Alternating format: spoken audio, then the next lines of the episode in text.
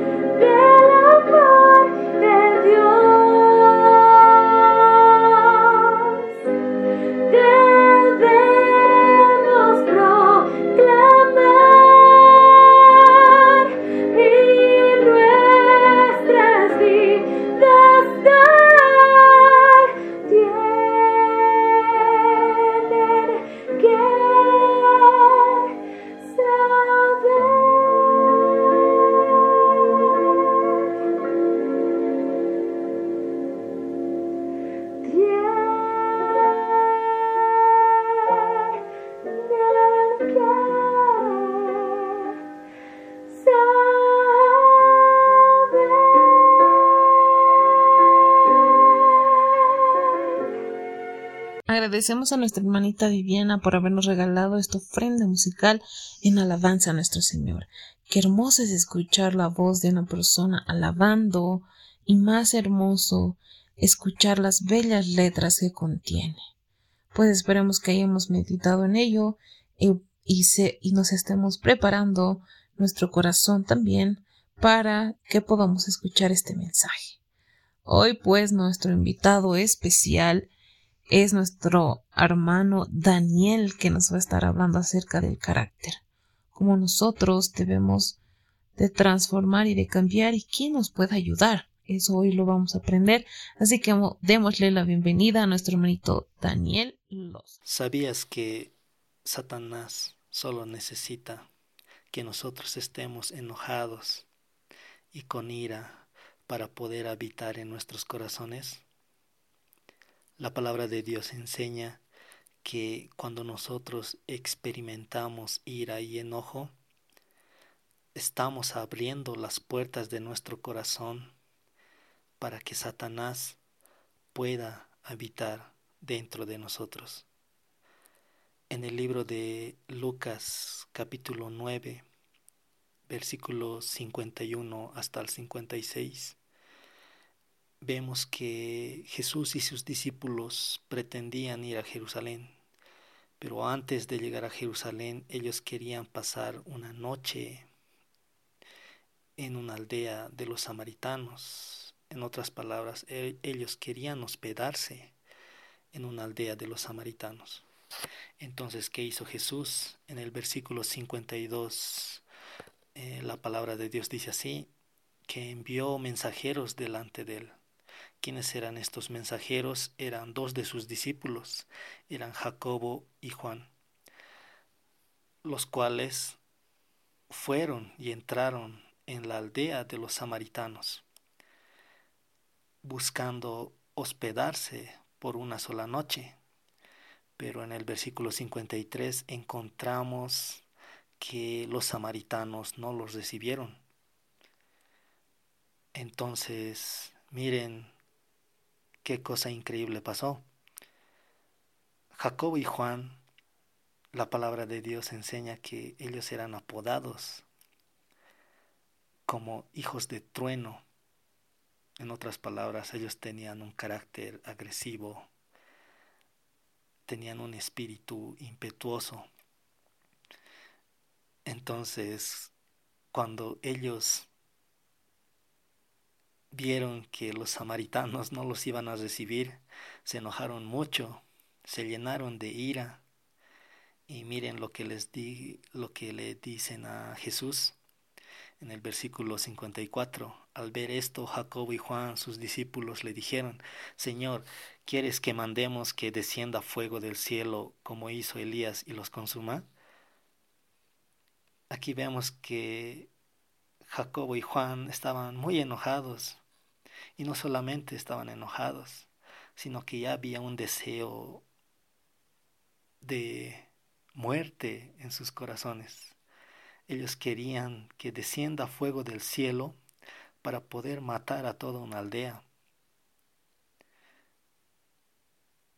Al estudiar la palabra de Dios, nos damos cuenta en este versículo que un espíritu ya se había apoderado de estos discípulos de Jesús. Pero gracias a Dios que Jesús estaba con ellos, estaba cerca de ellos. Porque en el versículo 55 dice, entonces volviéndose él, los reprendió diciendo,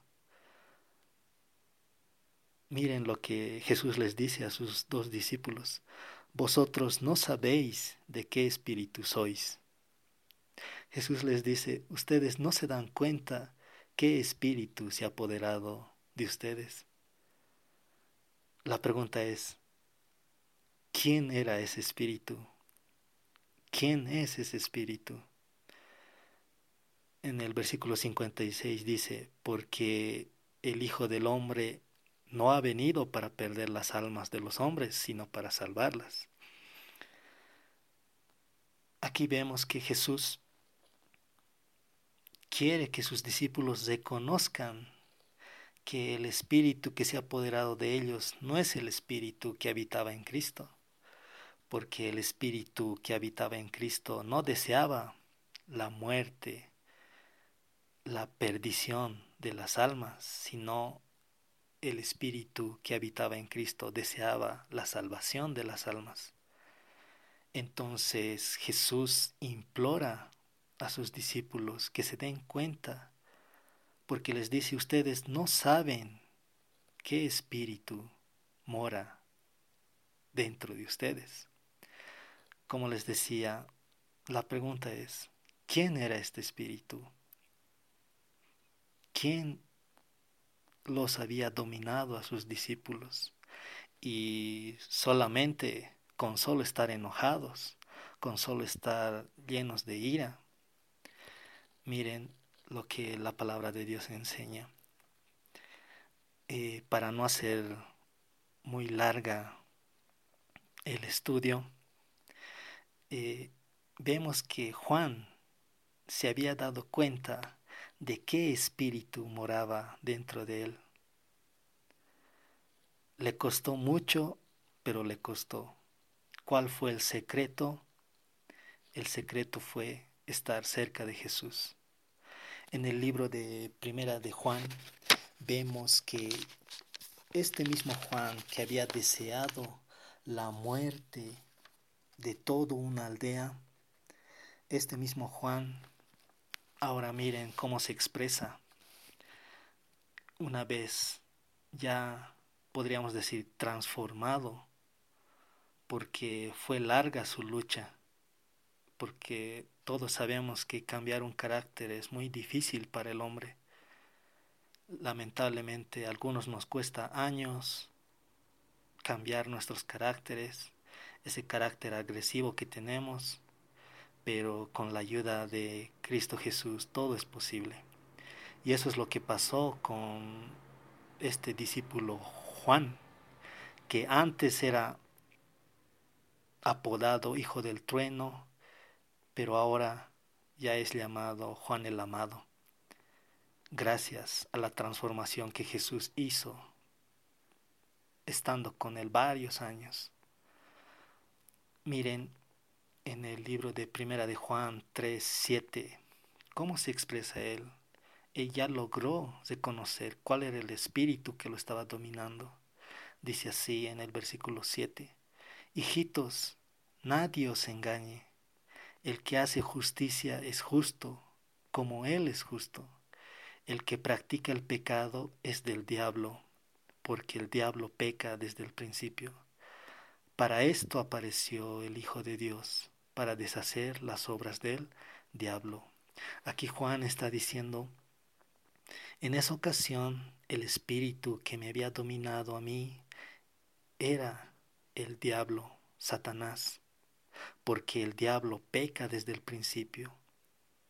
Pero gracias a Dios que estuvo Jesús a mi lado, porque para esto apareció el Hijo de Dios, para deshacer las obras del diablo.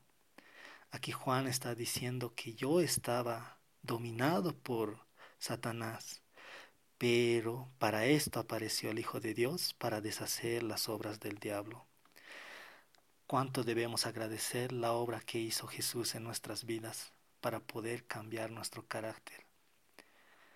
Vemos también que no solamente Juan experimentó esto, también el apóstol Pablo en el libro de los a los romanos en el capítulo 7 en el verso 14 también sufre esta situación. Dice en el versículo 14, sabemos que la ley es espiritual, pero yo soy carnal, vendido al pecado. Miren, Pablo se daba cuenta que él decía, yo soy carnal, yo estoy vendido al pecado. Y miren cómo implora Pablo la liberación de ese cuerpo de muerte, de ese cuerpo de pecado, que dice, en Romanos 7:24, Miserable de mí, ¿quién me librará de este cuerpo de muerte? me imagino que la misma pregunta se hizo Juan, pero él ya las respondió. Él dijo, para esto vino el Hijo de Dios, para deshacer las obras de Satanás. También aquí Pablo, al hacer esta pregunta, ¿quién me librará de este cuerpo de muerte? Miren lo que responde en el versículo 25 de Romanos 7. Gracias doy a Dios, al igual que Juan. ¿Te recuerdas que Juan también agradeció a Dios? Aquí también dice, gracias doy a Dios por Jesucristo, Señor nuestro. Entonces, ¿quién, quién le iba a librar de este cuerpo de muerte a Pablo? Era el mismo Jesús que había venido a la tierra. Entonces, miren que para nosotros es muy difícil luchar contra esto si estamos solos. Por eso agradecemos a Dios que tanto Juan como Pablo estaban con la compañía de Jesús, porque solo Jesús les iba a librar de ese estado.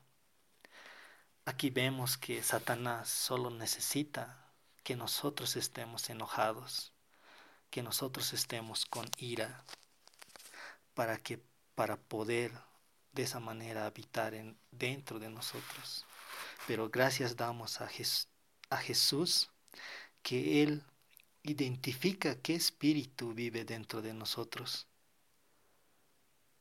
Y no solamente lo identifica, sino que lo saca para que donde moraba Satanás, ahora también, ahora pueda morar Cristo Jesús para que de esa manera Él pueda transformarnos. Así entonces, Pablo entendía esto. Y miren lo que dice en el libro de Gálatas, en el libro de Gálatas 2.20, miren lo que dice la palabra de Dios. En el libro de Gálatas 2.20, la palabra dice, la palabra de Dios dice así, con Cristo estoy juntamente crucificado y ya no vivo yo, mas Cristo vive en mí. Y lo que ahora vivo en la carne, lo vivo en la fe del Hijo de Dios, el cual me amó y se entregó a sí mismo por mí. No desecho la gracia de Dios, pues si por la ley viniera la justicia, entonces en vano murió Cristo. Lo que Pablo dice aquí, dice, con Cristo estoy juntamente crucificado, y ya no vivo yo, mas Cristo vive en mí. Entonces, mis amigos, nosotros no tenemos que luchar solos. Dios es el mayor interesado en que nosotros disfrutemos de una paz interior. Él ofrece esta bendición a toda persona que lo desee. Que Dios nos pueda ayudar a poder sacar a Satanás de nuestros corazones y que de esa manera pueda habitar Cristo dentro de nosotros para poder ser transformados, para poder tener un nuevo corazón, un corazón de carne, como dice la palabra de Dios. Que Dios te bendiga. Algo muy hermoso que hoy estuvimos escuchando a nuestro hermanito Daniel con este mensaje hermoso que hoy nos impartió. Hoy debemos de meditar nuevamente en todo lo que es nuestro carácter, cómo estamos, ¿será que estamos bien? ¿Será que aún tenemos que moldear ese carácter? ¿Tenemos que trabajarlo? Yo creo que sí, ¿verdad? Porque dentro de nosotros se encuentra ese yo, ese yo malo, que siempre trata de salir y trata de dañar a las personas a nuestro alrededor. Es tan triste ver y escuchar personas que por su carácter pues tuvieron muchas malas pasadas y muchas situaciones malas y tan graves que incluso hasta matar las personas que tú amas. Realmente es muy triste ver personas decaerse por, por no tener una paciencia, una calma dentro de ellos. Es por ello que hoy podamos meditar en ello. Nuestro Señor, así como Él pudo, porque Él era el único perfecto, ¿verdad? Y tenemos nosotros que tratar de llegar a aquella perfección. Así que mis hermanos, meditemos en todo ello. Y pues nada, llegamos igual nuevamente al final de este capítulo. Les agradecemos por escuchar esta transmisión. Nuevamente puedan escucharla por Facebook, por YouTube, por Anchor, eBooks y Spotify. Así también puedas seguirnos en esas diferentes redes sociales y plataformas para que también puedas escuchar estos mensajes. Te esperamos en el siguiente capítulo porque este ha sido tu programa Un encuentro de esperanza. Nos vemos a la siguiente.